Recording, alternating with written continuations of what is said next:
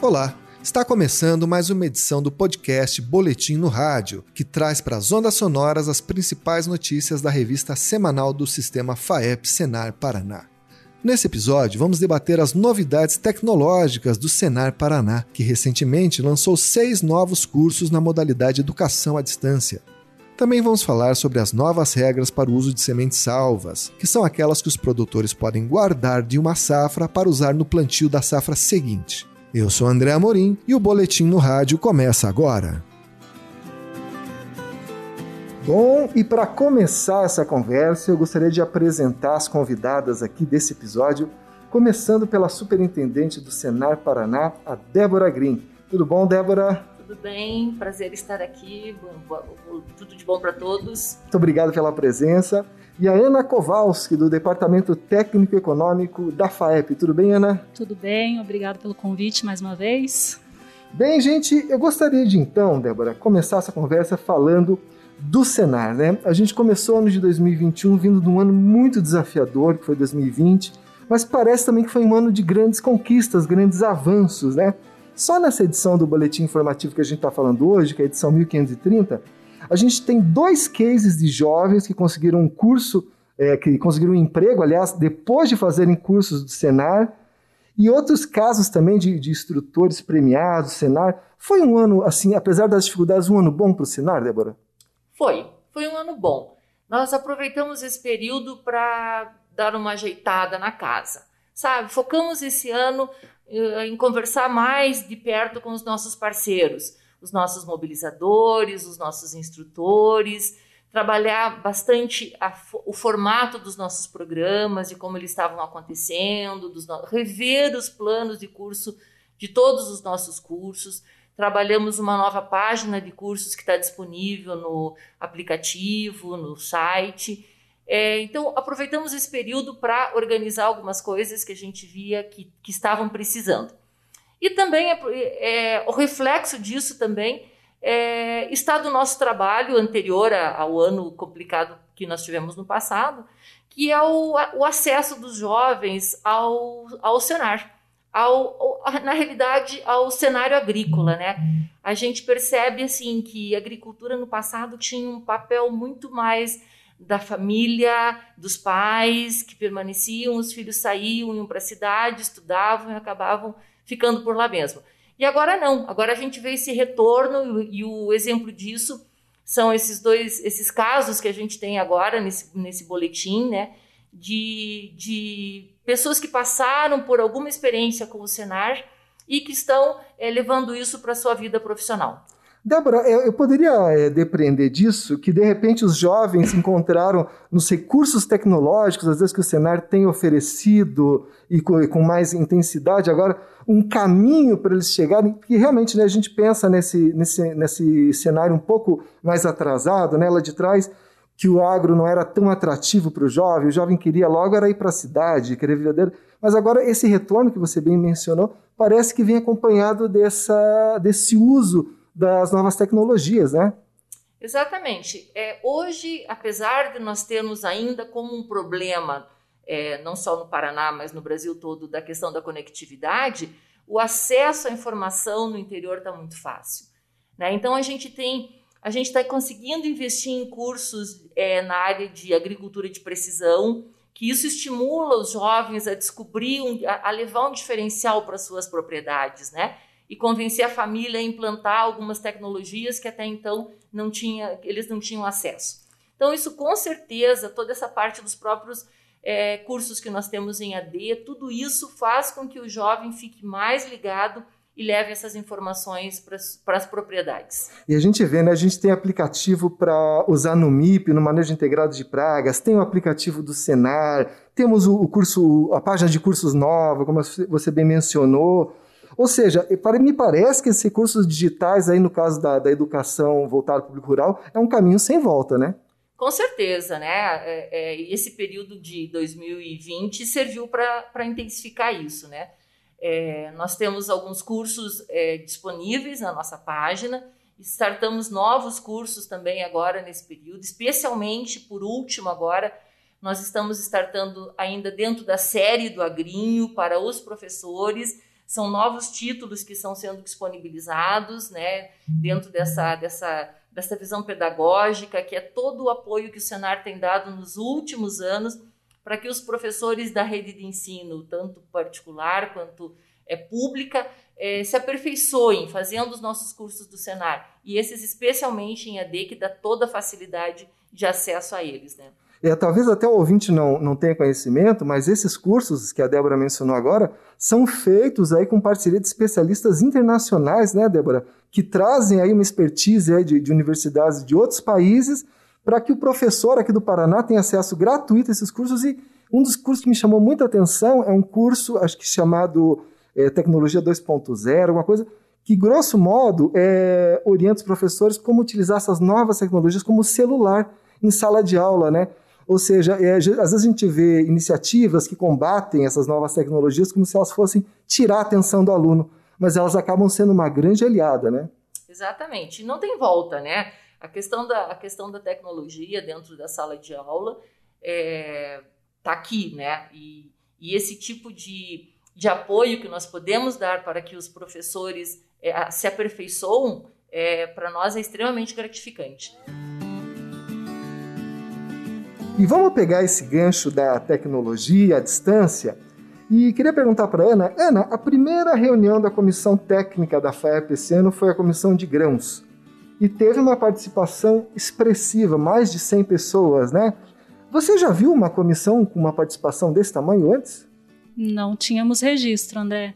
Até porque a gente tinha as reuniões presenciais, né? A FAEP hoje tem algumas comissões técnicas, cada uma sobre um tema específico e a de grãos, de cereais, fibras e oleaginosas, ela tem um, público que são os membros da comissão, indicados pelos sindicatos rurais, e presencialmente fica difícil, né, dos deslocamentos, alguns estão lá no extremo oeste do estado, então para vir para Curitiba presencialmente fica um pouco difícil, e esse ambiente virtual nos trouxe essa grata surpresa, né, de uma participação massiva e para um tema muito importante que foi tratar sobre o uso próprio de sementes e mudas.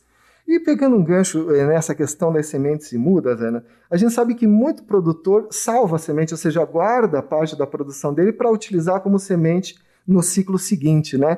O que, que mudou? O que, que vai ter de novidade agora a partir do dia 21 de março? A gente teve a publicação no final do ano passado, em dezembro, do novo decreto de sementes e mudas. Então, o decreto anterior era de 2004, então ele já era antigo, tinha algumas é, adaptações que se faziam necessárias, né, pelos avanços que a gente teve até então, e passa a vigorar a partir de 21 de março, como você falou, o novo decreto, que é o 10586 de 2020, que regulamenta a lei de sementes e mudas. Então, esse novo decreto traz toda a regulamentação, a legislação que o produtor, o comerciante e o usuário de sementes, que é o produtor rural, tem que cumprir para ficar regular com, junto ao Ministério da Agricultura. E quais que poderiam ser elencadas como as principais mudanças? Para o usuário de semente, né, que é o nosso público é, principal, né, o que, o que muda efetivamente, o que traz de, o que tem de novidade, é a, toda a regulamentação, toda a legislação que trata do uso próprio de sementes e mudas. Então, hoje, para o produtor fazer sua própria semente, né, comprar uma semente certificada, reservar uma parte dela para plantar na safra seguinte, ele tem que cumprir uma série de, de é, normatizações do Ministério, né, uma série de, de obrigações. E essas obrigações tiveram algumas alterações importantes, dentre elas a é, não havia previsão para uma reserva técnica, né, que, que abrange aí eventuais perdas que o produtor pode, pode ter no beneficiamento dessa semente, ou mesmo né, de, de um vigor abaixo do que ele esperava. Então, isso está previsto na nova, no novo decreto. E algumas mudanças também em toda, toda a parte da própria declaração, que antes era manual, né, era feita por preenchimento de um, de um anexo que era enviado presencialmente em cada unidade do mapa e agora está totalmente informatizado dentro de um sistema que a gente chama de CIGEF. E, e Ana, conta um pouco para o nosso ouvinte, que às vezes ele pode não ter muito claro isso, por que não deixar o agricultor salvar a semente, né? Quais que são, vamos dizer assim, o, os malefícios que o uso indiscriminado, que, que o cara que salva semente não declara, ou que salva mais semente do que, do que é o permitido? Quais os, os malefícios que esse tipo de prática pode trazer para o meio rural? A gente sempre alerta que é importante o, o produtor rural garantir o funcionamento do mercado certificado de sementes. Então, há toda uma pesquisa, uma tecnologia embutida em cada semente que o produtor utiliza, em cada mudo que ele utiliza. Então, resistência a doenças, a pragas ou alguma característica que seja para maior produtividade, isso tudo vem da pesquisa. Então, esse mercado de semente certificada ele precisa ser é, respeitado pelo produtor rural e ele precisa ser a via principal de aquisição das sementes. Mas, claro que o produtor tem ressalvado pela lei o direito de reservar uma parte da sua produção para plantar. Então, que ele faça isso dentro da legislação, declarando ao Ministério da Agricultura, porque, primeiro, ele está passível é, de receber, ser autuado, ser fiscalizado, autuado e ter que pagar multa se ele não fizer essa declaração e segundo, porque ele está alimentando um sistema legalizado. O produtor que produz semente para uso próprio, a semente salva, né? Uhum. Ele ele está dentro da lei, ele não está desrespeitando a lei. Mas quando ele não declara ao ministério, isso pode ser caracterizado como uma produção ilegal e daí entra no mercado que, que ninguém quer estar, tá, né? Que a gente não, não quer ter comparação com, com produção ilegal de sementes e mudas. E até para o ouvinte que tiver interesse em se aprofundar nesse assunto, na matéria do boletim informativo tem um infográfico bem detalhado trazendo as mudanças, né, as principais mudanças nessa legislação, como era e como ficou após esse decreto, para facilitar a vida. E é, é, muito comum isso aqui no Paraná? O pessoal salva muita semente ou, ou não é a prática corrente? É muito comum, não só no Paraná, como, como no Brasil, né? O produtor tem isso muito enraizado. É, tem até as unidades para armazenar isso dentro da propriedade. Então, realmente se faz algumas é, culturas mais do que outras. O feijão é uma cultura que utiliza muito semente de uso próprio. Então, é preciso realmente ter atenção porque para que o produtor esteja dentro da lei, né, cumprindo as normas de acordo com, com o que o Ministério preconiza. Que até como você falou, né, às vezes o produtor está dentro da lei, está uma prática que é correta, que é salvar semente, mas só não declarou. O fato de não declarar acaba trazendo uma série de dor de cabeça aí para ele, né? Exatamente, porque o Ministério ele tem que evitar ao máximo a produção de semente legal. E quando ele não está, ela não está declarada ao Ministério, para que ele possa né, realmente fiscalizar e ver a condição em que essa semente está sendo armazenada, produzida e utilizada, é, isso pode ser entendido como uma produção ilegal e o Ministério está fazendo um trabalho de fiscalização dele que a gente tanto exige também, né, para que o produtor tenha uma semente de qualidade na hora da compra. E Ana, como é que foi a participação da FAEP nesse processo, né, na construção dessas novas normativas? O Ministério ele trouxe para a discussão desse novo decreto uma nova metodologia, né? Então eles chamaram, montaram grupos de trabalho em que participam não só os auditores fiscais federais agropecuários, mas também representantes do que eles chamam de setores regulados. Então, os setores regulados são os produtores de semente, os comerciantes, é, setor produtivo, e o setor produtivo né, é representado pela nossa CNA, e, e que tem assento para discutir essas, essa normatização, o texto dessa, dessa nova norma, e que também está participando agora das normas que a gente chama complementares ao decreto. Porque o decreto ele não traz especificado tudo, porque senão ficaria muito extenso também, né? Uhum. Então ele deixa, referencia várias vezes as normas complementares, que são as instruções normativas ou as portarias. Então, todas essas instruções normativas e portarias que estavam vinculadas ao decreto anterior vão precisar ser revisadas agora. E a CNA participa com as sugestões do setor produtivo para que esse novo decreto, essas novas normas, é, venham é, de acordo com o que o setor produtivo precisa também. E com a realidade do campo, né? Exatamente. Maravilha! Bem, acho que ficamos por aqui. Gostaria de agradecer a presença da Débora e da Ana Paula. Venham sempre, é sempre uma alegria, um privilégio. Lembrar você, nosso querido ouvinte, que se você tem interesse de ouvir outros episódios desse podcast, você pode encontrar isso no nosso site, que é o www.sistemafaep.org.br. Lá você também encontra os links para as nossas redes sociais.